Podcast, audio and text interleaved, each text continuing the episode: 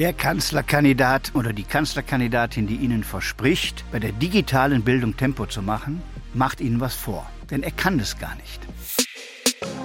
Hallo, ich bin Eva Schulz und das ist Deutschland 3000. Hier verbringe ich immer so eine gute Stunde mit Menschen aus ganz verschiedenen Bereichen, irgendwo zwischen Pop und Politik. Mein Ziel ist, diesen Leuten so zu begegnen, wie ihr sie vorher noch nie gehört habt. Das hier ist die letzte von drei Spezialfolgen zur Bundestagswahl, für die ich die drei Menschen treffe, die die nächste Kanzlerin oder der nächste Kanzler von Deutschland werden könnten. Mein heutiger Gast ist Armin Laschet von der CDU. Er hat in seiner bisherigen politischen Laufbahn bereits verschiedenste Parlamente von innen gesehen. In den 90ern saß er schon einmal vier Jahre im Bundestag. Später wurde er Europaabgeordneter in Brüssel, ehe ihn 2005 der damalige Regierungschef von NRW als Minister in seine Landesregierung holte. Inzwischen ist Armin Laschet selbst Ministerpräsident von Nordrhein-Westfalen, aber hat schon angekündigt, das ist bald vorbei. Denn Laschet will nach Berlin, zurück in den Bundestag und zwar am liebsten als unser nächster Kanzler. Wie schon Olaf Scholz und Annalena Baerbock habe ich auch ihm eure Fragen mitgebracht, die ihr in den letzten Wochen per Sprachnachricht an Deutschland 3000 geschickt hattet. Es ging um die Schere zwischen Arm und Reich, Rechtsextremismus, LGBTIQ-Rechte und natürlich Klimapolitik. Außerdem wollte ich herausfinden, würde Armin Laschet mit Markus Söder Urlaub machen? Wie steht er zur Kandidatur von Hans-Georg Maaßen und welche Konsequenzen zieht er für sich persönlich aus den Missbrauchsfällen in der katholischen Kirche? Ich bin gespannt, was ihr zu dieser Folge sagt. Hier kommt eine gute Stunde mit Armin Laschet. Herr Laschet, wo kommen Sie gerade her? Aus dem Adenauerhaus. Ah ja, aus der Parteizentrale, okay. Von zu Hause quasi. Naja, zu Hause ist schöner. Ich habe äh, ganz viele überraschte Reaktionen bekommen, als ich verkündet habe, dass Sie hier zu Gast sein würden, weil bei vielen Leuten der Eindruck entstanden ist, dass Sie andere Prioritäten hätten. Sind die Jungen Ihnen egal? Natürlich nicht. Ich weiß auch gar nicht, wie man darauf kommt. Äh, es gibt so viele Anfragen von Wellen und äh, Interviews und ich mache viel auch mit jungen Leuten. Ich habe mal geguckt, äh, als Sie ein junger Mann waren, bei welcher Wahl Sie zum ersten Mal wahlberechtigt waren. Das muss zwar äh, 1980 gewesen sein. Welches Thema war Ihnen damals besonders wichtig? Nee, das war nicht 1980, das war 1979 bei der Europawahl. Ah, uh Da war Europawahl, Bundestagswahl war 80 die erste. Und ja, ich habe mich in meiner Jugend sehr engagiert für dritte Weltfragen, für Gerechtigkeit in der einen Welt und solche Themen. Und Europa war mir immer schon wichtig aber es war schon sehr international. Und was bedeutet es heute für Sie, konservativ zu sein? Ja, das frage ich immer alle Leute, die sagen, man muss konservativer werden, was sie damit meinen. Äh ja, Sie müssten ja eine Definition davon haben. Wieso? Na, sie sind der Vorsitzende der CDU, die, die sich CSU, als die konservative die, Partei. Nein, das liegen Sie schon falsch. Die CDU ist keine konservative Partei. Äh, Konrad Adenauer hat das Wort sogar gemieden in seiner Gründungszeit, weil es eine Neugründung war. Und wir haben irgendwann gesagt, unsere Wurzeln sind christlich-sozial, liberal und auch konservativ. Und die, die mir jetzt immer sagen, wir müssen konservativer werden, frage ich immer, was meint ihr damit? Wenn konservativ ist, Werte beachten, okay. Wenn konservativ ist zu sagen, das, was gut ist, wollen wir bewahren, aber Neues anfangen, auch okay. Wenn konservativ meint Rechtsruck, dann nicht okay. Ich habe heute einige Sprachnachrichten äh, von unseren Hörerinnen und Hörern für Sie dabei. Die erste ist von Thomas, der ist 22 und Student aus München. Meine Frage ist, als Kanzler und teilweise auch in Ihren früheren Ämtern hat man ja eine riesige Verantwortung und einen riesigen Einfluss auf das Leben von Millionen von Menschen. Es wurde ja jetzt auch in der Corona-Krise nochmal mehr als deutlich, weil ein Tag zu später Lockdown heißt, dass hunderte Menschen unnötig sterben aber auf der anderen Seite ein zu früher oder unnötiger Lockdown bedeutet, dass die Existenz von hunderten Menschen unnötig zerstört wird. Und letztendlich hängt es dann alles nur davon ab, wie Sie sich entscheiden. Drum ist meine Frage, was ist Ihre Methode, um mit dieser Verantwortung und diesem enormen Druck fertig zu werden? Und muss man das vielleicht dann auch einfach mal verdrängen?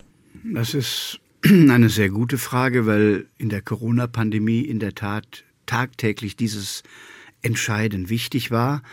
Und mir war immer wichtig mit Maß und Mitte. Wenn Grundrechtseingriffe möglich sind zurückzunehmen, dann auch wieder zurücknehmen. Das hat man dann als der Öffner, der Lockerer missinterpretiert. äh, populär war in Umfragen das Strenge. Alles mhm. verbieten. Aber wie der Hörer gerade zu Recht sagt, es ist ein Abwägen. Äh, der Gesundheitsschutz ist das eine, aber die Schäden für Kinder, häusliche Gewalt, äh, keine Lernchance mit anderen Kindern zu lernen, das sind auch Schäden, die entstehen. Und deshalb finde ich besonnen, ruhig, abwägend zu entscheiden, bei Corona wichtig, aber auch bei anderen Fragen. Haben Sie in den letzten Wochen immer richtig entschieden? Denn seit letztem Monat steigen die Zahlen auch in NRW ja wieder stark an oder gerade dort. Und aktuell sind 1400 Menschen im Krankenhaus, über 420 auf der Intensivstation. Na, sie sinken gerade. Also nee, sie steigen. Nein. Sollen wir einen Faktencheck machen? ja, den, heute also ich habe es mir gestern angeschaut. Nein, und seit heute einer, morgen. Nein, wirklich, seit einer Woche. Also äh, als also erstes. Vielleicht die Corona-Zeit. Ich gucke jetzt natürlich auf die Hospitalisierungsrate. Also als erstes nochmal, im Moment gelten überall in allen Ländern die gleichen Regeln. Insofern ist in NRW nichts anderes als in Bayern äh, oder in Schleswig-Holstein. Das war im letzten Jahr anders, aber im Moment gelten überall die gleichen Regeln. Und dann haben sie unterschiedliche Wellen in den Ländern, je nachdem wie die Ferien zu Ende sind, Reiserückkehrer da sind und wo verdichtete Großräume sind. Das sind, glaube ich, Argumente, die man im Moment sieht. In Nordrhein-Westfalen sind die Zahlen stark angestiegen nach den Ferien. Da hatten wir die höchste Inzidenz in ganz Deutschland. Seit circa sieben bis zehn Tagen sinkt sie Tag für Tag und wir sind inzwischen von anderen Ländern überholt worden. Ich würde aber jetzt nicht Bremen und Hamburg beispielsweise ist jetzt oben. Ich würde denen keinen Vorwurf machen, weil die jetzt genau die gleiche Entwicklung erleben. Gerade letzte Woche hat die Regierung sich darauf geeinigt, künftig bei der Bewertung der Corona-Lage nicht mehr die Inzidenzzahlen zum obersten Maßstab zu machen, sondern die Hospitalisierungsrate. Denn je mehr Menschen geimpft sind, desto weniger aussagekräftig sind die reinen Fallzahlen. In Laschets Bundesland NRW zum Beispiel ist die Impfquote sogar recht hoch. Sie liegt aktuell bei 64,7 Prozent und die Inzidenzen sinken tatsächlich. Die Hospitalisierungsrate, also die Zahl der Krankenhauseinweisungen pro 100.000 Einwohner und Einwohnerinnen in einem bestimmten Zeitraum, zeigt vergleichsweise deutlicher an, ob wir auf eine Überlastung des Gesundheitssystems zusteuern. Und in NRW sind heute, am 9. September, 1400 Corona-Fälle in stationärer Behandlung. Zum Vergleich, vor zwei Monaten, am 9. Juli, waren es gerade mal 220. Weshalb, also der User äh, hat ja eben auch von Entscheidungen gesprochen. Wegen was für einer Entscheidung haben Sie zuletzt mal nachts wach gelegen? Na, in der Corona-Zeit sehr oft. Mhm, aber das heißt, das ist jetzt schon ein bisschen weit, länger her wieder. Ja, im Moment. Das waren die Entscheidungen, wo sie, wo ja keiner wusste, was ist jetzt richtig. Man musste vorsichtig sein und wusste trotzdem, wenn du etwas schließt, wenn du etwas verbietest, richtest du anderswo Schäden an. Und das ist eine wirklich schwere Abwägung, die man da zu treffen hat. Dann äh, gehen wir zusammen mit Münesche äh, zum nächsten Thema. Sie ist 34 und arbeitet als äh, Client Success Managerin. Ich möchte Folgendes wissen. Warum werden Geringverdiener wie zum Beispiel Pflegekräfte, Lagerarbeiter, Supermarktmitarbeiter steuerlich nicht mehr entlastet, aber dafür die Besserverdiener? Durch die Pandemie wurde es mehr als deutlich, wie systemrelevant diese Berufsgruppen sind. Nichtsdestotrotz will man ihnen steuerlich nicht entgegenkommen. Man hört den Satz, Leistung muss sich lohnen. Wie erklärt man dies den Geringverdienern, die mehr als 100 Prozent gegeben haben und es immer noch tun? Also steuerlich zahlen Geringverdiener die niedrigsten Steuern. Äh, bis zu einem bestimmten Einkommen zahlt man gar keine Steuern und dann steigt das ja langsam an. Und je mehr man verdient, je mehr zahlt man. Das nennt man ja Progression, wo die Kurve nach oben ansteigt. Ich glaube, sie bezog sich auf ihr Wahlprogramm wo da, was die ganzen Erleichterungen und so anbelangt, eher besser verdienen. Nein, das stimmt nicht. Im Wahlprogramm stehen zwei Dinge drin äh, keine Steuersenkung, keine Steuererhöhung. Das ist das Grundprinzip. Und zum Dann, Beispiel die Abschaffung vom Soli? Na, langsam. Ja. In der Tat. Dann kommt der Soli, der ja keine Steuer ist, der jetzt beim Verfassungsgericht liegt, der mit einem bestimmten Zweck mal eingeführt worden ist, nämlich die deutsche Einheit zu bezahlen. Und da sagt alle, jeder Jurist sagt, ja, wenn der Zweck weg ist, darfst du ihn nicht mehr erheben. Mhm. Und da sagen wir, er muss komplett, wie immer versprochen, seit 30 Jahren abgeschafft werden. Und dann steht dahinter der Satz, wenn aber das passiert, dann müssen kleine und mittlere Einkommen entlastet werden, damit es sozial gerecht zugeht. So ist das Wahlprogramm geschrieben und dann stehen noch Entlastungen für Familien drin. Also wie würden Sie kleinere und mittlere Einkommen entlasten? Weil konkreter wird dieses Programm ja nicht. Ja, was heißt, wie, wie entlastet man bei der Steuer, indem man Steuersätze senkt? Das heißt, wem, wem würden Sie jetzt zum Beispiel, wenn jetzt Münische, die offenbar auch zu den Geringverdienenden zählt, wie würden Sie die Ja, entlasten? wenn sie zu den Geringverdienern zählt und man Wertschätzung für Pflege und Ähnliches machen will, finde ich eher, dass man die Gehälter erhöhen muss. Das also doch keine Steuersenkung. Na, Doch, für kleine und mittlere Einkommen werden die Steuern gesenkt. Und dann wird der Satz halt in der Kurve flacher und wahrscheinlich die Gruppe, die gar keine Steuern zahlt, erhöht. Denke, heute steigt das bei 16.000 ein. Unter 16.000 zahlt man gar nichts. Und das kann man natürlich nochmal verändern. Wie das jetzt genau im Steuertarif wirkt, muss man, das ist sehr kompliziert, kann man dann sehen. Was ihr jetzt gerade nicht sehen könnt, ist, dass er hier gerade mit seinem Arm irgendwie so die Steuerkurve zu verdeutlichen versucht, aber so richtig hilft mir das nicht. Ich bin auch nicht sicher, wie er hier auf die 16.000 kommt. Der Grundfreibetrag bei der Einkommenssteuer liegt aktuell bei 9.744 Euro für Alleinstehende und dem Doppelten für Ehepaare. Wer im Jahr nicht mehr verdient als das, zahlt gar keine Einkommenssteuer. Danach setzt die Progression ein, die Laschet gerade erwähnt hat. Je mehr man verdient, desto mehr muss man prozentual abgeben. Aber wie sie das nun künftig verschieben und anpassen will, dazu schreibt die Union in ihrem Wahlprogramm nichts. Naja, SPD und Grüne haben da zum Beispiel ein bisschen differenziertere und auch gar nicht so komplizierte Vorschläge. Die wollen die Spitzensteuersätze erhöhen und eine Vermögenssteuer einführen. Das finden sie aber beides blöd. Nee, jetzt sie, bei den kleinen und mittleren Einkommen sagen die auch nichts anderes. Die haben gar nichts Konkretes. Und warum Ich würde mir ja wünschen, Sachen wenn die blöd? SPD mal was Konkretes sagen würde. 0,0 konkret bei kleinen und mittleren Einkommen. Sie sind für die Erhöhung des Spitzensteuersatzes. Kleinere und mittlere Einkommen sagen sie Mindestlohn erhöhen. Das wollen auch Ist SPD und Grüne, mal die langsam. Auch. Mindestlohn ist kein kleines und mittleres Einkommen, sondern Mindestlohn ist etwas für jemanden, der außerhalb der Tarifverträge ist, wo man sagt, das muss mindestens als Lohn gezahlt werden. Ist ja keine Steuerentlastung, sondern ist eine Festlegung beim Mindestlohn. Da haben wir uns mal darauf verständigt mit der SPD zusammen. Wir haben eine Mindestlohnkommission der Gewerkschaften und der Arbeitgeber, die Vorschläge machen. So, jetzt kann man sagen, wollen wir alles nicht mehr. Nur man kann nicht sagen, wir haben die Kommission, wir nehmen sie aber nicht ernst.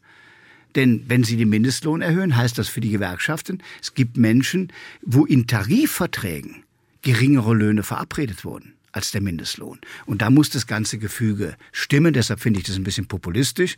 Jetzt zu sagen 12 Euro, Linke sagt 13 Euro, demnächst sagt AfD 15 Euro. Das klingt jetzt so, als würde ein höherer Mindestlohn die Gewerkschaften schwächen. Dabei fordern die den ja auch selber. Schließlich würden davon viele ihrer Mitglieder profitieren. Es sind eher die Arbeitgeber, die einer schnelleren Erhöhung des Mindestlohns kritisch gegenüberstehen. Die Unternehmer sehen den Mindestlohn seit jeher als staatlichen Eingriff in die Lohnstrukturen am freien Markt und warnen, dass er gerade in wirtschaftlich schwierigen Zeiten wie der Corona-Krise zur Beschäftigungsbremse werden könnte. Das sind, also ich habe Ihnen jetzt Beispiele genannt, die, ich sag mal, an beiden Enden dieser offenen Schere zwischen Arm und Reich ansetzen, um das ein bisschen zuzumachen. Nee, das stimmt aber nicht, das haben sie nicht, weil jedenfalls nicht in dem SPD-Wahlprogramm. Bei kleinen und mittleren Einkommen sagt die SPD das gleiche wie wir, die sollen auf Dauer entlastet werden. Der Unterschied zwischen uns und der SPD ist, die wollen den Spitzensteuersatz erhöhen, die Vermögenssteuer erhöhen, äh, die Grünen, glaube ich, auch noch die Erbschaftssteuer, die Linke sowieso alle Steuern. Und die Kernfrage ist, nimmt man, indem man Steuern erhöht, mehr Geld ein als Staat? Vor der Pandemie haben wir gelernt, wir haben keine Steuern erhöht und der Staat hatte jedes Mal mehr Geld, weil mehr Menschen in Beschäftigung waren, weil mehr Menschen Arbeit hatten und mehr einzahlten. Und das ist mein Ansatz, wieder zu wirtschaftlichem Wachstum zu kommen, die Kurzarbeit zurückdrängen, damit mehr Menschen Vollzeit arbeiten können. Die werden dann ihre Steuern zahlen und so haben wir mehr Einnahmen. Wenn man das umgekehrt macht, gefährdet man Arbeitsplätze und hat am Ende eine negative Spirale in Gang gesetzt.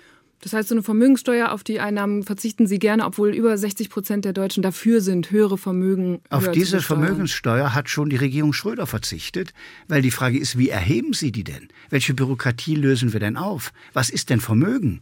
Geht denn ein Beamter durch die Wohnung und sagt, dieser Schreibtisch ist so und so viel wert, dieses Bild kostet so und so viel, dann haben Sie nur Aktien, dann haben Sie dieses, dann haben Sie jenes.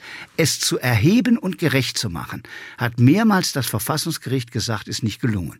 Und wenn Sie nur sagen, wir nehmen die Aktien und das, was auf dem Konto liegt und vielleicht das Haus, sagt das Gericht, nee, nee, nee. Wer da einen wertvollen Picasso hängen hat, den müssen Sie auch einrechnen. Und dann beginnt die Rechnung, was ist denn der Picasso wert? Und es ist so bürokratisch, dass Sie am Ende mehr Geld brauchen, das zu erheben mit vielen Beamten, als sie nicht zu machen. Und das war der Grund, weshalb Rot-Grün in der Schröder-Zeit sie nicht erhöht hat. Es klingt Dann populär. kann man ja bei der Erbschaftssteuer ansetzen. Ja, Die Erbschaftssteuer- wird nur einmal erhoben, ist deutlich unbürokratischer. Ja, stimmt, aber damit greifen Sie, wenn Betriebe quasi übergeben werden, natürlich kann man aussparen. Man kann eine Erbschaftssteuer gestalten, die betriebliches. Ja, Erbschaftssteuer haben wir ja eine. Ich glaube nur, dass eine Erhöhung jetzt falsch ist. Dann komme ich zur nächsten Sprachnachricht. Die hat uns Achim geschickt. Der ist Informatiker aus Baden-Württemberg. Meine Frage an die Kanzlerkandidatinnen wäre, welche konkreten Pläne Sie denn vorlegen können bei dem Thema Digitalisierung und Bildung. Das ganze Land spricht auf und ab von mehr Tempo bei Digitalisierung, bei Digitalisierung der Schulen, doch keiner wird konkret, wie das in der Kürze der Zeit umgesetzt werden soll. Dabei gilt es zu betrachten, dass nicht jeder digital affin ist und lediglich Hardwarebeschaffung durch Fördermittel nicht die Lösung des Problems sein wird. Der Kanzlerkandidat oder die Kanzlerkandidatin, die Ihnen verspricht, bei der digitalen Bildung Tempo zu machen, macht Ihnen was vor. Denn er kann es gar nicht. Die Zuständigkeit für digitale Bildung liegt in den Ländern. Der Bund kann Förderprogramme erfinden, das hat gerade der Hörer auch angesprochen. Die sind so kompliziert gemacht, dass sie nicht abgerufen mhm. werden, weil die wurden Kommunen aber von einer CDU-Ministerin mitgemacht. Ist doch egal, wer die gemacht hat. Naja, ist ihre Partei. Ja, aber sie sind trotzdem schlecht. Der Bundesfinanzminister mit seinen Regeln hat sie auch gemacht. Das ist keine parteipolitische Frage. Der Bund macht Programme und die Programme sind schlecht. Und sie kommen nicht bei den Menschen an. Und deshalb muss es besser werden. Wir haben so viele Bundesprogramme. Aber haben Sie es so viel besser gemacht in den letzten Jahren in NRW? Ja, Warum? Was haben Sie gemacht? Ja, wir haben, die Digit wir haben erstmal das Geld abgerufen. Wir haben ein Digitalisierungsministerium gegründet, wo die Kompetenzen mal gebündelt wurden. Hier im Bund sind sieben, acht Ministerien zuständig. Der Verkehrsminister ist der Minister für digitale Infrastruktur, der Wirtschaftsminister, die Forschungsministerin, der Innenminister. Jeder redet damit, dazu noch eine Staatsministerin im Kanzleramt. Ich habe bei mir gesagt, in meiner Regierung, wir gründen ein Digitalisierungsministerium, da wird alles gebündelt, da muss schneller Netzausbau kommen, insbesondere für Unternehmen und Schulen, damit die ans Netz kommen. Und dazu ist bei digitaler Bildung nicht nur das Gerät wichtig, sondern auch die Pädagogik, die damit verbunden ist. Das muss man ja auch können, mhm. digital zu unterrichten. Äh, und da muss man bei den Lehrern, die heute da sind, natürlich auf Fortbildung setzen. Aber auch das passiert warten. ja nicht in NRW. Doch, also meine natürlich. Kollegen und Kolleginnen vom WDR haben letztes Jahr 1100 Schuldirektionen befragt, durch alle Schulformen weg und insbesondere bei Grund-, Förder- und Hauptschulen waren die Noten richtig mangelhaft. Und zwar nicht nur für die Ausbildung des Lehrpersonals, aber auch und auch für technische Infrastruktur und die Ausbild Ausstattung generell. Was für Noten? Na, die, haben, die sollten Schulnoten verteilen. Wie ist das, wie läuft das mit der Digitalisierung bei uns in NRW an den Schulen? Dreierdurchschnitt, Herr Laschet. Ja, muss besser werden. Ja, aber haben sie nicht hinbekommen. also deswegen können ja, Sie verstehen, mal, dass auf, ich regiere seit vier Jahren. Für 50 Jahre haben da andere regiert. Und ich habe ein Sie Land. waren ja auch schon Integrationsminister. Ich habe ein, ich hab ein Land übernommen, was bei der inneren Sicherheit, bei der Bildung auf den letzten Plätzen war. Und das war übrigens einer der Gründe, weshalb die Vorgängerregierung mit einer grünen Schulministerin abgewählt wurde. Weil die Leute sich so über die Schulpolitik geärgert haben. So, und jetzt können sie Stück für Stück, wenn sie ins Amt kommen, das besser machen, die Ausstattung verändern, in den Schulen mehr Fortbildung machen, damit es irgendwie vorangeht. Aber natürlich, wenn sie schlecht waren, kommen sie nicht innerhalb von kurzer Zeit auf die Nummer eins. Da liegt Sachsen, da liegt Bayern, da liegen viele andere Länder, wo die Union schon länger regiert. So, aber, aber die Union regiert auch, wenn wir jetzt mal von der Bildung wegkommen, nur auf die oder auf das breitere Digitalisierungsthema seit 16 Jahren dieses Land. Und jetzt kommen Sie und müssen schon noch mal erklären, warum sind denn dann Sie der Beste, um jetzt die Digitalisierung in Deutschland mal so richtig nach vorne zu kicken? Aber das ist auch, liebe Frau Schulz, natürlich ein etwas zu plumpes Argument seit 16 Jahren. Wissen Sie, was vor 16 Jahren war? Da hat Netflix für seine DVDs Kunden verschickt. DVDs ja. verschickt. Ja, aber Sie können doch jetzt nicht sagen, warum war die Bundesregierung eigentlich nicht vor 16 also Jahren... Also Sie sagen, wir sind 2021 so digital aufgestellt, wie wir könnten? Wir sind, nein, natürlich nicht. Aber die 16 Jahre sind ein blödes Argument, weil die 16 Jahre ganz unterschiedliche Phasen ja, haben. Man hätte 16 Jahre einfach begreifen ja, können, was da los ist ja, und aber, loslegen. Aber wir haben doch Unmengen gemacht in diesen 16 Jahren. Wir können doch unser Land jetzt nicht so schlecht drehen, dass wir nicht digitalisiert sind. Nur wir müssen heute feststellen, wir müssen besser werden. Vor 16 Jahren gab es nicht mal ein iPhone. Also der ganze Prozess, etwas umzustellen, hat uns doch jetzt in der Pandemie gezeigt, ja, wir haben viel gemacht, wir haben aber immer noch Faxe. Und Faxe dürfen demnächst nicht mehr in Büros stehen. Das muss man sich vornehmen. Okay, wow. Faxe zu verbieten ist jetzt tatsächlich hier die erste Digitalisierungsmaßnahme, die Armin Laschet gerade einfällt? Aber es stimmt, nicht mal das hat der Bundestag schneller hinbekommen. Tatsächlich kam Anfang des Jahres die Nachricht, dass mit Beginn der nächsten Wahlperiode die letzten rund 900 Faxgeräte im Bundestag abgeschafft werden. Wissen Sie, als ich anfing, war die Planung digitale Verwaltung bis 2031. Dann habe ich gesagt, nee, das ist zu langsam. 225 nehmen wir uns vor. Haben mir alle aufgeschrieben, geht nicht, rechtlich nicht möglich, faktisch nicht möglich, kann gar nicht funktionieren. Jetzt sagen alle, 225 nehmen wir uns jetzt vor. Und das finde ich, wenn jetzt eine neue Bundesregierung kommt, muss sie sich zum Thema machen. Okay, vielleicht sind wir auch ein bisschen unterschiedlich in unseren Ansprüchen an Digitalisierung. Ich habe noch eine Sprachnachricht nee, von... Da sind wir vielleicht ähnlich. Dass es nicht gut ist, stimmt. Aber das 16-Jahre-Argument ist dämlich. Das fand ich nur. Ich habe eine Nachricht von Mara aus Essen, aus ihrem Heimatbundesland. Die ist 25, studiert und will wissen... Was würden Sie als Kanzler bzw. Kanzlerin auf keinen Fall so machen, wie Angela Merkel es in der, in der Vergangenheit gemacht hat? Also, ich fand, sie hat das gut gemacht, 16 Jahre lang. Der ruhige, besonnene Regierungsstil hat uns geholfen, durch vier große Weltkrisen zu kommen. Ähm, aber ich bin ein anderer Typ und insofern wird. Wie wird sich das ausdrücken? Mara fragt ja nach einem Beispiel. Ja, ich kann es kein, wenn ich jetzt ein Beispiel sagen würde, würde ich sagen, da war es nicht gut. Dann nenne ich Ihnen ein Beispiel, okay, Afghanistan. Mhm. Bei Afghanistan, ich will einen nationalen Sicherheitsrat im Kanzleramt haben, da kann man nicht zulassen, dass da jeder Minister, der Außenminister, die Verteidigungsministerin, der Innenminister hin und her über Wochen überlegen und man nicht zu einer klaren Entscheidung kommt, wir holen die Ortskräfte raus. Das könnte ein nationaler Sicherheitsrat äh, äh im Kanzleramt besser machen, alle Informationen bündeln, dann entscheiden. Sehr gut. Wenn Sie sagen, Sie sind für schnelle und klare Entscheidungen, dann kommt jetzt genau das Richtige für Sie, nämlich entweder oder Fragen. Okay. Wir legen los. Kirchenchor oder Sportverein? Sportverein. Lesen oder Fernsehen? Fernsehen. Zigarre oder E-Zigarette? Nix von beiden. Aber Zigarillo. Ja, Zigarillo. Angenommen, Sie müssten einen Tag lang eines der folgenden beiden Fußballtrikots in der Öffentlichkeit tragen. Wäre es der FC Bayern oder der erste FC Köln? Alemannia Aachen. Ja, das weiß ich. Deswegen habe ich die anderen beiden Vereine gewählt. Ja, ich kann ja nicht irgendeinen komischen Verein tragen. Man trägt nur ein Vereinstrikot seines Lieblingsvereins. Weil ich weiß, wie emotional diese Frage ist, lasse ich Ihnen das durchgehen. Was finden Sie schlimmer, unter- oder überschätzt werden? Überschätzt werden. In Urlaub fahren lieber mit Friedrich Merz oder Markus Söder?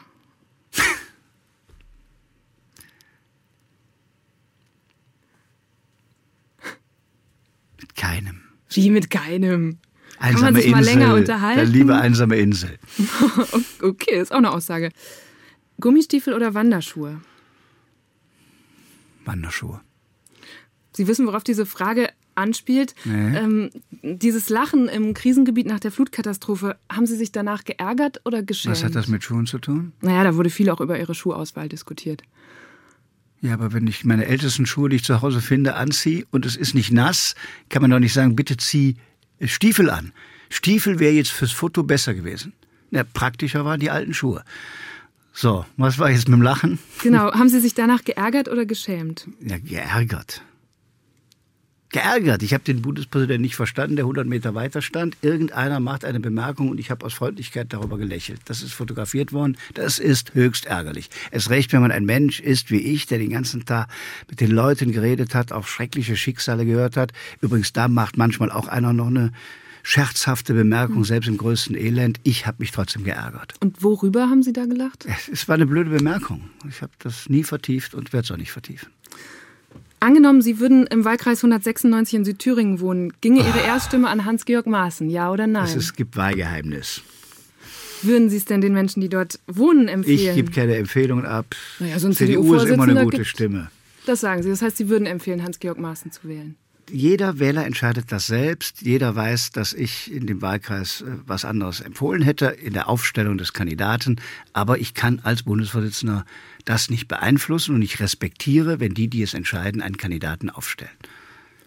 Ich, mich überrascht es immer noch jedes Mal, dass Sie sich da als der Vorsitzende dieser Partei, ich weiß, dass Sie, Sie das nicht beeinflussen nicht. können, aber Sie können sich dazu verhalten, wie sich dieser Kandidat verhält. Ja, da werde ich mich auch klar zu verhalten. Na, haben es, Sie bisher nicht. Dieser na, Kandidat Entschuldigung, stimmt nennt ja nicht, zum Beispiel meine Kollegin bei den Nachrichtenformaten, vergleicht er mit Propaganda. Mal Sie langsam. sagen nichts dazu. Wie bitte? Wie kommen Sie denn auf, das ist, ich meine, ich denke, Sie haben recherchiert für die mhm. Sendung. Ich habe klare Abgrenzung zur AfD. Da wird nicht geredet, da wird nicht kooperiert. Ich glaube, es ist keiner so klar in diesen Fragen, wie ich das bin. So, wir stehen für den öffentlich-rechtlichen Rundfunk. Ich bin der Medienminister des Landes Nordrhein-Westfalen. Ich habe immer klare Positionen dazu gehabt. Klarer geht's kaum. Aber ich muss doch nicht über jedes Interview von Herrn Maaßen einen Kommentar abgeben. Finde ich, sollte ich nicht machen. Ja, von der AfD hat Armin Laschet sich klar abgegrenzt und auch immer wieder von Maaßens Position, wie jetzt gerade. Nur von ihm selbst nicht wirklich. Der frühere Chef des Verfassungsschutzes tritt als CDU-Direktkandidat in Südthüringen an und ist unter anderem wegen populistischer Äußerungen zur Flüchtlingspolitik und den öffentlich-rechtlichen Medien stark umstritten.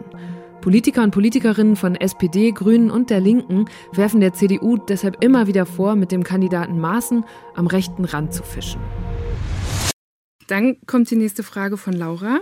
Die ist 30, äh, Bildungsreferentin aus Marburg, passt vielleicht ein bisschen. Wo würden Sie konkret politisch ansetzen, um Rechtsextremismus in Deutschland zu bekämpfen? Ja, das ist die größte Bedrohung äh, Rechte sind nicht nur extremistisch, sind auch rechtsterroristisch, haben mit dem, e, sind mit dem NSU mordend durch das Land gezogen und haben einen meiner Parteikollegen, Walter Lübcke, ermordet, weil er eine klare Haltung in der Flüchtlingspolitik hatte. Und deshalb ist der Kampf gegen Rechtsextremismus die größte Bedrohung in der inneren Sicherheit, die wir im Moment haben. Und wie wollen Sie den führen? Ja, wie er geführt wird, mit Beobachtung durch den Verfassungsschutz.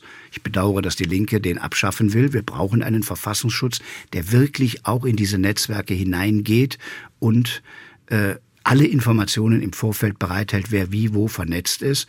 Sie müssen ihm mit Verboten, wie wir das bei vielen äh, rechten Organisationen, die nicht Parteien sind, gemacht haben.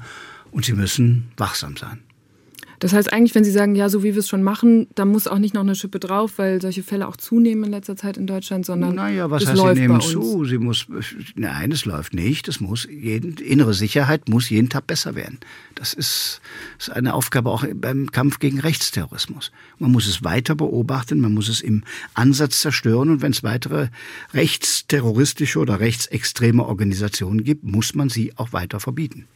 Okay, ich habe noch eine Sprachnachricht, diesmal von Jana, 22 und Studentin aus Trier. Ich würde von Armin Laschet gerne wissen, wie er seine Braunkohlepolitik noch vor jüngeren und noch kommenden Generationen rechtfertigen will bezüglich des Klimaschutzes oder ob er die überhaupt gar nicht mehr rechtfertigen muss, weil die ja sowieso nicht ausschlaggebend sind, anteilsmäßig für die nächste Wahl. Also ich glaube, die Braun, also als ich das Amt übernommen hat, hat gerade Rot und Grün beschlossen, Braunkohleabbau bis 2045.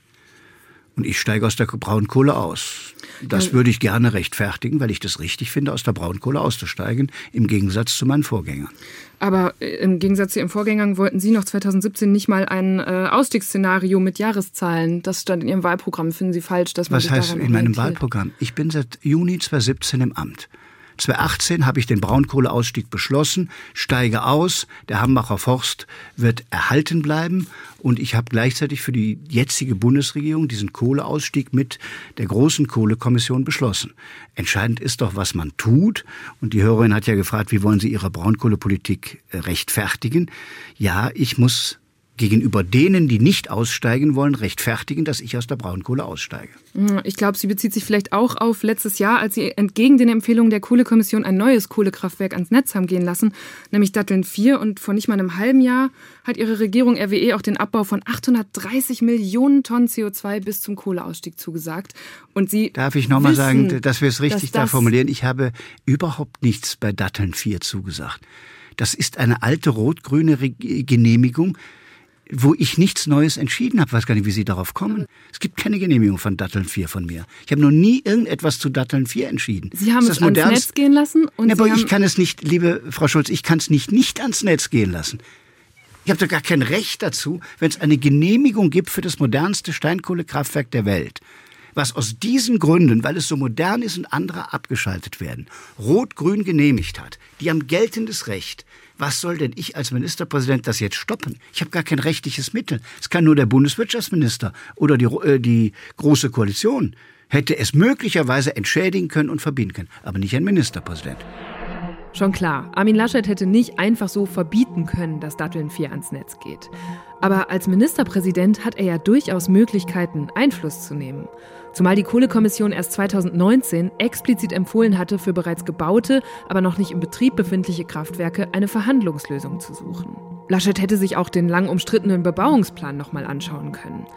Der ist erst vor zwei Wochen vom Oberverwaltungsgericht Münster für rechtswidrig erklärt worden. Dieses Urteil ist allerdings noch nicht rechtskräftig. Stattdessen spricht Laschet sich immer wieder öffentlich für Datteln 4 aus und bezeichnet es sogar als Beitrag zum Klimaschutz, weil es effizienter sei als alte Werke. Am Ende wird Datteln 4 aber voraussichtlich doch mehr CO2 ausstoßen, weil die Auslastung bei diesem moderneren Werk deutlich höher sein dürfte. Und das Zweite ist, die Leitentscheidung zur Braunkohle ist auch eine alte Entscheidung, die jetzt weiter wirkt. Ich lasse das nicht zu, sondern die Kohlekommission hat gesagt, wir brauchen für eine bestimmte Zeit zur Verfügbarkeit von Strom weiter Braunkohleabbau. So, und das ist umgesetzt worden, eins zu eins. Das heißt, Sie sagen, Sie hatten nichts zu tun und hätten auch nicht Einfluss nehmen können auf diese Zusage an RWE, den Abbau von 830 Millionen Tonnen CO2. Das ist die Leitentscheidung, wenn Sie die zu meinen. Gestatten, die nicht mit Paris vereinbar ist. Moment mal, das ist die Leitentscheidung, die Sie jetzt meinen vermute ich mal, zu Garzweiler. Es gibt eine Leitentscheidung, in der Kohlezusagen gemacht wurden in meiner Vorgängerregierung. Da war Garzweiler drin und der Tagebau Hambach. Den Tagebau Hambach habe ich verkleinert. Ich lasse 1,1 Millionen Tonnen Braunkohle im Boden im Vergleich zu vorher. Dieses, was Sie jetzt gerade zitieren, ist das Ergebnis der Kohlekommission, weil die gesagt hat, dieser Tagebau wird noch für ein paar Jahre benötigt. Da gibt es aber keine neue Zusage, sondern die alte Zusage wird verkleinert, aber diese Restmenge bleibt. Und das heißt, Sie haben überhaupt kein komisches Gefühl dabei, jetzt in diesem Wahlkampf sich als Klimakanzler zu bezeichnen. Ich habe mich nicht als Klimakanzler Doch, bezeichnet, das ist Olaf Scholz. Ja gut, ich bin es, aber ich würde so einen Titel jetzt eigentlich nicht erfinden, aber äh, so viel für Klimaschutz, nicht mit Sprüchen, sondern mit Handeln, äh, hat in Nordrhein-Westfalen noch keine Regierung gemacht. 50 Jahre haben da andere regiert und das war immer Kohle. Kohle, Kohle, Kohle. In der Regierung Rüttgers wurde der Steinkohleausstieg beschlossen. Der wurde 2018 vollendet. In meiner Regierungszeit der Braunkohleausstieg. Und daran will ich auch gemessen werden. Wie habe ich Braunkohle reduziert? Nächstes Jahr werden sieben große Braunkohlekraftwerke geschlossen. Und das ist meine Entscheidung. Ha, zwei Sachen machen mich gerade fuchsig. Zum einen, dass er jetzt schon wieder gesagt hat, 50 Jahre hätten andere regiert und dann im nächsten Moment aber die Regierung Rüttgers nennt. Denn Jürgen Rüttgers war CDU-Ministerpräsident von NRW in den Jahren 2005 bis 2010 und Armin Laschet war als Minister Teil dieser Regierung. Zum anderen hat er aber recht damit, dass er sich tatsächlich nicht selbst den Titel Klimakanzler gegeben hat. Mit dem Wort haben ihn im Netz andere in Verbindung gebracht und das habe ich hier gerade im drunter und drüber dieser ganzen Diskussion falsch formuliert. In ihrer Regierung wurde aber auch der Bau von Windrädern in NRW massiv eingeschränkt. Gemeinden können jetzt einen Mindestabstand äh, einfordern. ExpertInnen sagen, dadurch sei langfristig jeder zweite Windkraftstandort in NRW gefährdet. Das stimmt nicht. Im Jahr 2020 ist nirgendwo so viel Wind ausgebaut worden wie in Nordrhein-Westfalen an Land. Die 1000 Meter stehen im Bundesbaugesetzbuch, gelten auch im Land von Frau Baerbock in Brandenburg. Und am wenigsten werden Windräder ausgebaut in Baden-Württemberg, wo Winfried Kretschmann regiert. Mhm. Also es immer so parteipolitisch oder sogar noch so persönlich zu machen, verstehe ich, dass das in einem Wahlkampf so gemacht wird. Mit der Realität hat das wenig zu tun. Also persönlich hat er es jetzt gemacht. Naja, die Zahlen fürs vergangene Jahr sind in NRW tatsächlich ganz gut. Aber so oder so muss das Land noch eine ganze Schippe drauflegen, wenn es die Ausbauziele für 2030 erreichen will. Bundesweit kam letztes Jahr rund die Hälfte des Stroms aus erneuerbaren Energien. In NRW waren es gerade mal gut 17 Prozent des dort produzierten Stroms. Aber das heißt, Sie wollen Kohle nicht früher stoppen, Windenergie trotzdem ist Natürlich will ich Kohle früher stoppen. Wie kommen Sie da drauf? Na, Sie halten doch an 2038 ja, fest. Ja, Moment, pass auf. Wenn, wenn Politik sich zusammensetzt mit Gewerkschaften, Umweltverbänden, Greenpeace, BUND, mit der deutschen Wirtschaft, mit äh, Professor Schellenhuber vom Potsdam Institut und sagt, wir wollen gesellschaftlich versöhnen, macht ihr mal einen Vorschlag, bis wann das realistisch geht. Und dieser Vorschlag ist 2038, abgestimmt 27 zu 1. Eine Bürgermeisterin im Osten war dagegen, alle anderen, auch die Umweltverbände dafür, die in einem Minderheitsgutachten aber gesagt haben, wir fänden eigentlich 2030 besser. So ist die Geschichte dieses Kompromisses. Das sagen wir Menschen in den Regionen, insbesondere im Osten, in der Lausitz. Und ein Jahr später sagen wir, gilt alles nicht mehr. Das finde ich nicht ehrlich. Entweder Dann sagen Sie doch, was Sie stattdessen noch ja, machen. Ich sag um für uns, ja, pass auf, ich sag für uns, wir schalten, in Nordrhein-Westfalen geht es schneller. Zwei Drittel ist bis 2030 abgeschaltet. Und der CO2-Preis wird noch mal mehr Druck ausüben, dass auch Braunkohle gar nicht mehr rentabel ist. Aber ich finde, wenn Politik was verspricht, darf sie nicht ein Jahr später sagen, gilt alles heißt nicht das, den CO2-Preis steigern Sie auch schneller, als Sie Der braucht nicht schneller gesteigert zu werden, der wird am Markt ermittelt und er steigt im Moment Jahr für Jahr, so dass ich Ihnen sage, bei der Energie wird Braunkohle schneller unrentabel sein als 2038, da bin ich sicher. Jetzt haben konkurrierende Parteien noch viele andere kleinere Maßnahmen im Petto, je nachdem, also wer sie kleiner oder größer sehen will. Ein Tempolimit, ein Ende für Verbrennungsmotoren, eine Solardachtpflicht. All sowas findet sich bei Ihnen gar nicht. Ein Kollege vom Spiegel hat gesagt, dieses Klimaprogramm ist radikal im Nichtstun. Ja, aber das ist nun Warum ist es denn, sagen Sie mir, warum ist es das nicht? Was machen Sie stattdessen, damit wir diese Ja, Klimaziele die Wirtschaft klimaneutral umstellen. Ich meine, mit Tempo 130 kriegen Sie doch nicht die Weltklimaprobleme Ja, gelöst. das ist ein kleiner Beitrag. Nee, aber ich will einen großen Beitrag. Ich will einen großen Beitrag, wenn ich schon der Klima. Mhm. Okay, und wie machen Klima, Sie das dann? Darf ich Sie Ihnen sagen, wenn Sie mir die Chance geben, sage ich es Ihnen, wenn Sie mich zum Klimakanzler nennen, ist der große Beitrag richtiger als der kleine. Der große Beitrag ist, unsere Industrie komplett umzustellen auf Klimaneutralität. Ich mache das konkret übrigens jetzt schon. Stahl. Grünen Stahl zu nutzen statt Kohle und Eisenerz. Ein langer Prozess, der eingeleitet ist. Und wenn wir Stahlwerke im Land halten, was wichtig ist, wenn sie abwandern, werden sie unter schlechteren Klimabedingungen produzieren. Bei uns klimaneutralen Stahl möglich zu machen, ist ein Projekt, das ich begonnen habe, das ich als Kanzler forcieren würde. Chemische Industrie umstellen, Automobilindustrie umstellen, Elektromobilität voranbringen. Das sind Schritte, wo Sie substanziell CO2 reduzieren können. Und deshalb, ob Tempo 130 oder nicht, das kann man alles diskutieren. Das ist nur nicht der Schlüssel, um wirklich den Durchbruch zu schaffen. Bei Solar haben wir äh, vor, ein Programm zu machen, diese Unmengen Flächen, die wir haben, viel mehr für Solar zu nutzen, auch mit Krediten der KfW. Ich glaube, das bringt mehr als jemand, der jetzt neu baut, quasi eine Pflicht aufzuerlegen. Das macht nämlich für viele Familien Eigentumserwerb wieder teurer. Ich finde, all die Flächen, die schon da sind, müssen wir effektiver nutzen. Etwas, das in Ihrem Wahlprogramm auch fehlt im Vergleich zu vielen Parteien, ist ein, ein Mittel, das äh, sozial verträglich zu machen, diese Klimapolitik. Braucht es das dann bei Ihnen einfach nicht? Natürlich. Ich bin, ich bin nun der, der dauernd darüber redet, dass das alles sozialverträglich Die anderen sind nicht Und sozialverträglich. wie machen Sie das? Na, sozialverträglich heißt erstmal Arbeitsplätze zu erhalten. Das ist das sozialverträglichste, was Sie tun müssen. Sie können CO2-Werte so festlegen, dass das Stahlwerk demnächst zumacht. So, das ist nicht sozialverträglich. Immer neue Auflagen zerstören Arbeitsplätze. Das mahnen die Gewerkschaften mit lauten Worten an. Und mich wundert manchmal, wie traditionelle Arbeiterparteien wie die SPD das eher vernachlässigen. Deshalb sozialverträglich muss das alles sein. Für die Pendler im ländlichen Raum, wenn wir Strompreise erhöhen, muss die Pendlerpauschale erhöht werden, damit sie zu ihrem Arbeitsplatz fahren können. Und wir müssen, wenn wir durch den CO2-Preis Geld einnehmen, dafür die EEG-Umlage abschaffen und die Stromsteuer senken. Das sind konkrete Ausgleichsmaßnahmen, die dann jedem einzelnen Mieter, jedem, der irgendwie mit CO2-Preisen verbunden ist, zugutekommen. Und die Reichen, Sie sagen, da braucht es nicht noch so einen Pro-Kopf-Bonus wie FDP, Grüne, SPD andenken. Was heißt Pro-Kopf-Bonus? Na, die haben ja unterschiedliche Modelle, wo sie sagen, diese Einnahmen aus der CO2-Steuer, die geben wir an die Bürgerinnen und Bürger zurück. Jeder kriegt Summe Ja, X. aber jeder erklärt nicht, wie es geht, deshalb ist das eine Überschrift. Die Schweiz hat ein solches Modell. Äh, Die haben aber auch eine einzige äh, Nummer, mit der sie das dann überweisen können.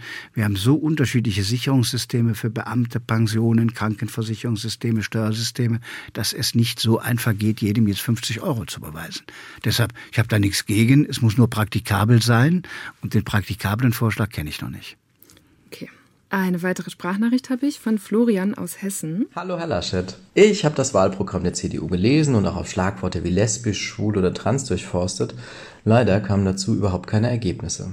Hm, Als äh, schwuler Polizeibeamter habe ich auch mal einen Blick in das Bundesland ähm, geworfen, welchem Sie vorstehen.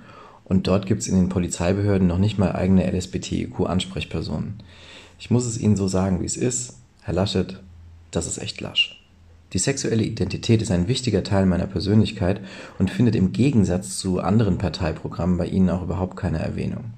Was sagen Sie mir jetzt? Warum sollte ich Sie oder Ihre Partei nun doch wählen?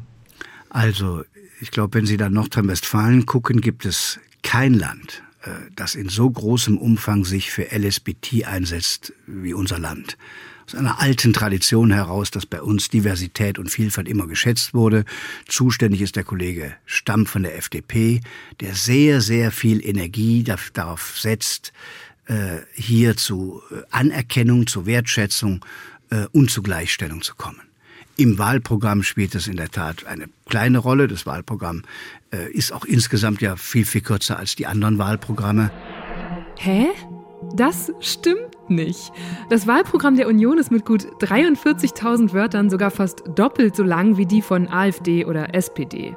Spitzenreiter ist allerdings die Linke mit über 68.000 Wörtern auf 272 Seiten. Aber wir haben eine äh, Lesben- und Schwulenunion bei uns, die sehr bei diesem Thema, äh, ich habe sie in Nordrhein-Westfalen sogar in den Status einer Vereinigung, also einer größeren Institution gehoben, die auch bei allen politischen Entscheidungen mitwirkt. Und mir ist das ein wichtiges Thema. Tut mir leid, wenn Ihnen das im Wahlprogramm zu kurz ist, aber in der konkreten Politik, die ich in Nordrhein-Westfalen mache, können Sie das feststellen.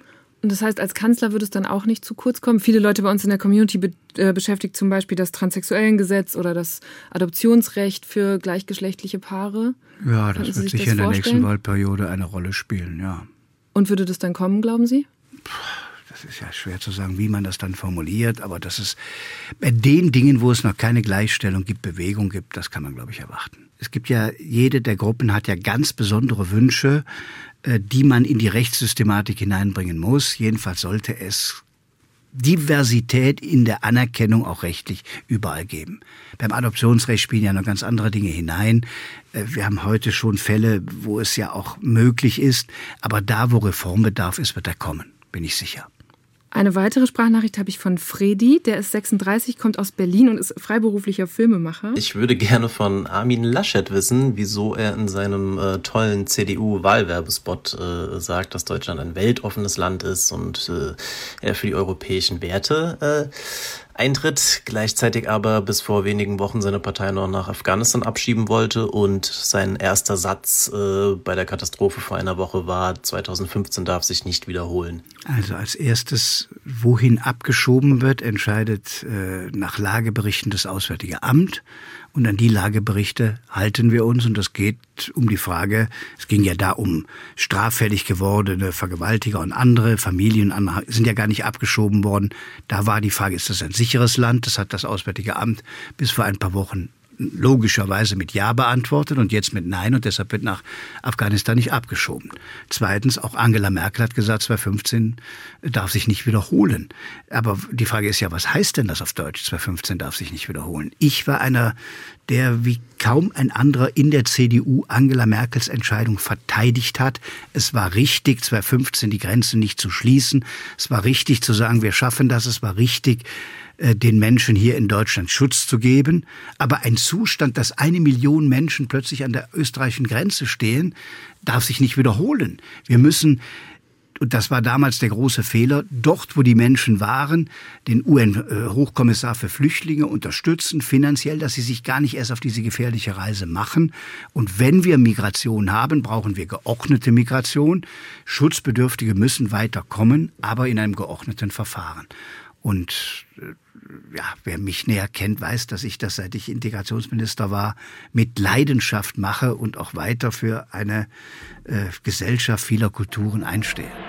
Im Jahr 2005 wurde Armin Laschet in NRW der erste Integrationsminister Deutschlands und fiel mit seinen differenzierten und verhältnismäßig liberalen Äußerungen zum Thema bald bundesweit auf.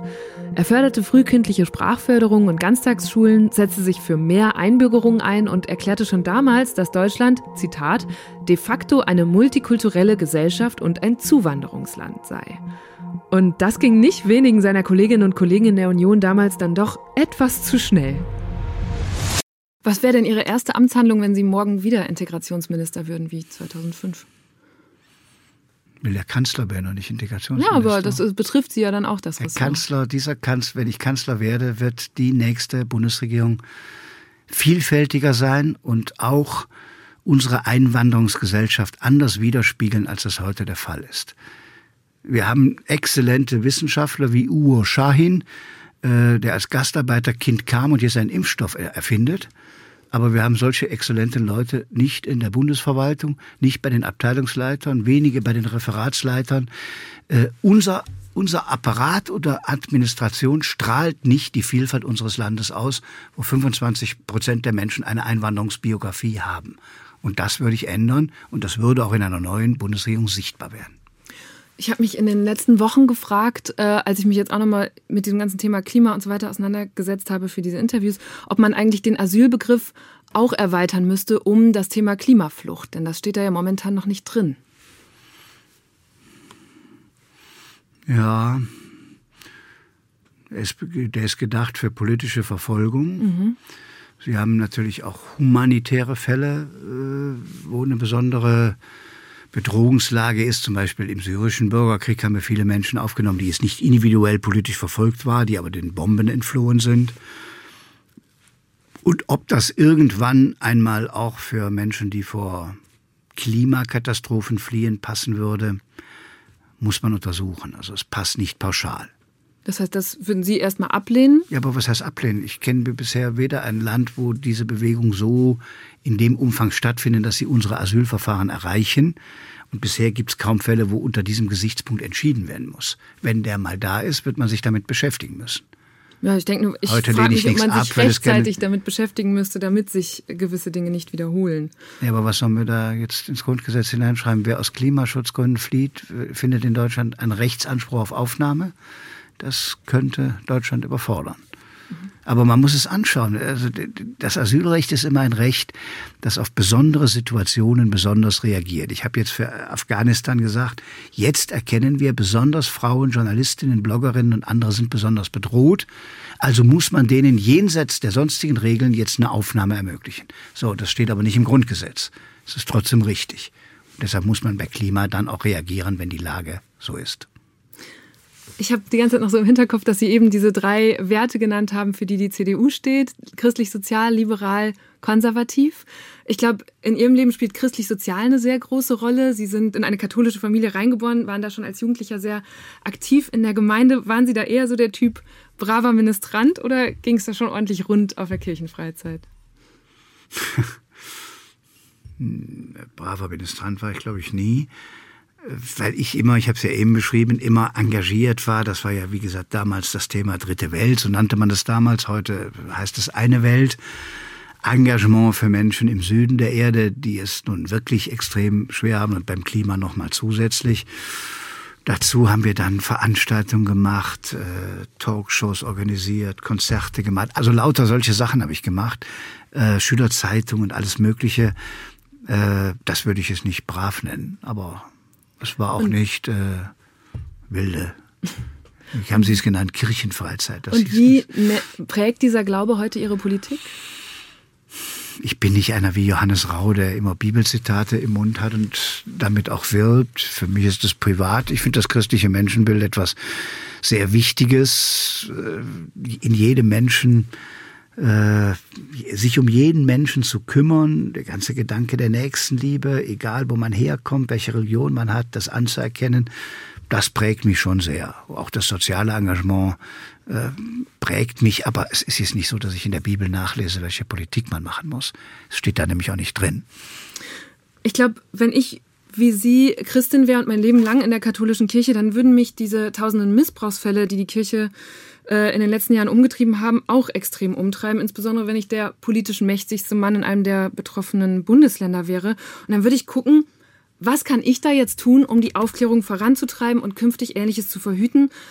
Aber Sie halten sich aus der ganzen Chose ja eher naja, raus. Warum? Das ist ja wieder so eine Behauptung. Ich halte mich überhaupt nicht raus. Ich finde das empörend, skandalös. Ich habe schon, bevor ich Politiker war, war ich ja Chefredakteur einer Kirchenzeitung.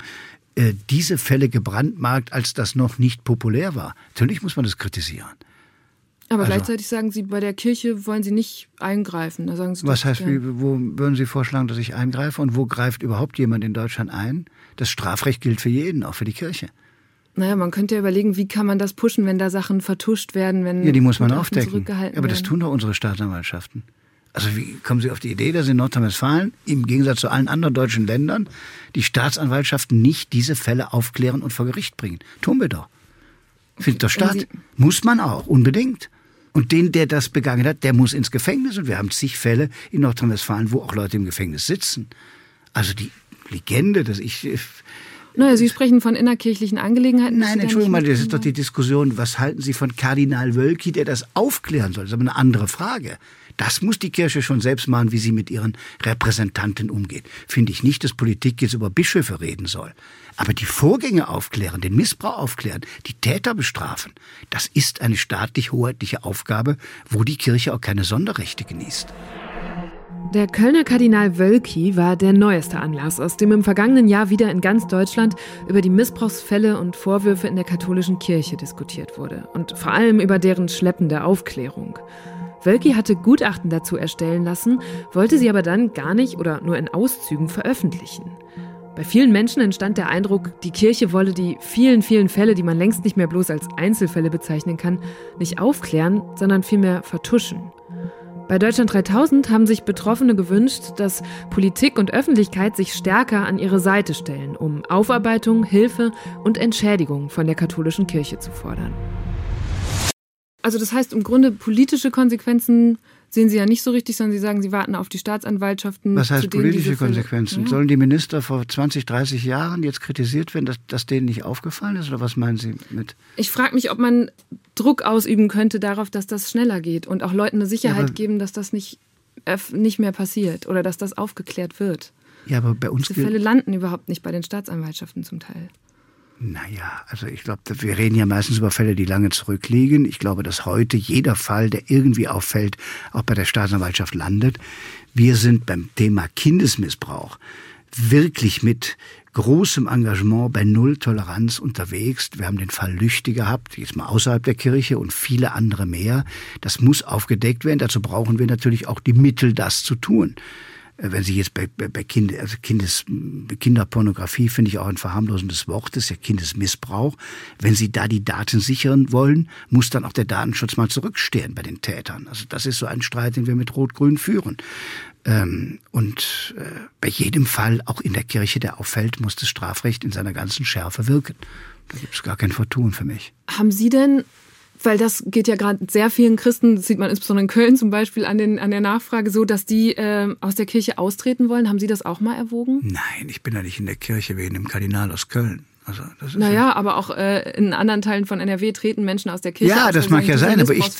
Ja, aber ich meine, weil da Menschen Verbrechen und Fehler begehen, tritt ich doch nicht aus etwas aus, was nun älter ist als die im Moment Agierenden. Ich finde, dass die Kirchen Großes leisten, wenn es keine kirchlichen Krankenhäuser, Schulen und anderes gäbe, äh, da wäre das Land ärmer. Wenn es nicht unzählige Millionen gibt, die sich ehrenamtlich für andere einsetzen, äh, ein Land ohne das alles wäre ärmer. Und deshalb zahle ich gerne meine Kirchensteuer. Würden Sie den umstrittenen Paragraphen 219a abschaffen? Er ist ja jetzt verändert worden und ich finde so, wie er jetzt ist, also ich finde die, die Abtreibungsdiskussion es ist wichtig, dass wir da einen gesellschaftlichen Konsens halten, den wir seit 20 Jahren halten, haben. Und daran würde ich im Moment nichts verändern. Der Paragraph 219a Strafgesetzbuch betrifft das Werbeverbot für Abtreibung und wurde erst vor zwei Jahren nach einer langen Auseinandersetzung aktualisiert. Seitdem dürfen Arztpraxen, zum Beispiel auf ihren Websites, zwar darüber informieren, dass sie Schwangerschaftsabbrüche durchführen, aber weitere sachliche Infos, zum Beispiel über die Art der Abbrüche, bleiben verboten. KritikerInnen sagen, das würde Frauen den Zugang zur Abtreibung deutlich erschweren. Und deshalb plädieren in diesem Wahlkampf die FDP, SPD, Grüne und Linke dafür, den Paragraphen zu streichen. Und wenn wir jetzt vier Jahre vorspulen, Eva 2025, an welchem Detail in meinem persönlichen Alltag würde ich merken, dass Sie vier Jahre Kanzler waren? Ich glaube, Sie würden merken, dass wir bei der Digitalisierung einen Riesenschub gemacht haben und ein moderneres Land geworden sind. Sie würden wahrscheinlich das heißt, ich habe was was bedeutet das für meinen Alltag? Wo merke ich das? Ja, dann müssen Sie, wenn Sie hier in Berlin wohnen, nicht sechs Wochen vorher sich um einen Pass bewerben, um den verlängern zu lassen, sondern machen das digital, zum Beispiel. Mhm. Oder einen Führerschein oder was immer man so auf Ämtern macht. Also das muss einfach besser werden.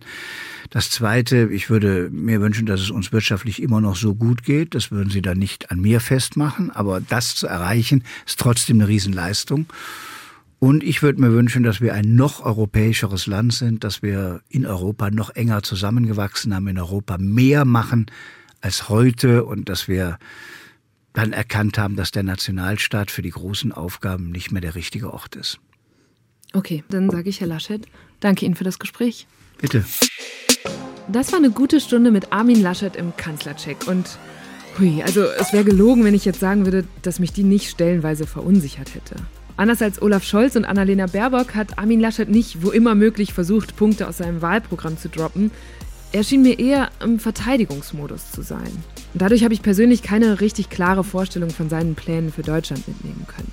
Trotzdem hoffe ich, dass diese und die beiden vorherigen Wahlspezialfolgen von Deutschland 3000 euch ein bisschen dabei helfen konnten, euch eine Meinung zu den Inhalten und Persönlichkeiten der drei Kandidatinnen zu bilden. Mein Name ist Eva Schulz. Ihr findet mich und Deutschland 3000 auf Instagram, Twitter, Facebook und natürlich überall, wo es Podcasts gibt. Also, bis bald. Macht's gut. Deutschland 3000 ist ein Podcast von 1Live, Bremen Next, Das Ding, Fritz vom RBB, MDR Sputnik, Enjoy, Puls, UFM, Unser Ding und Funk.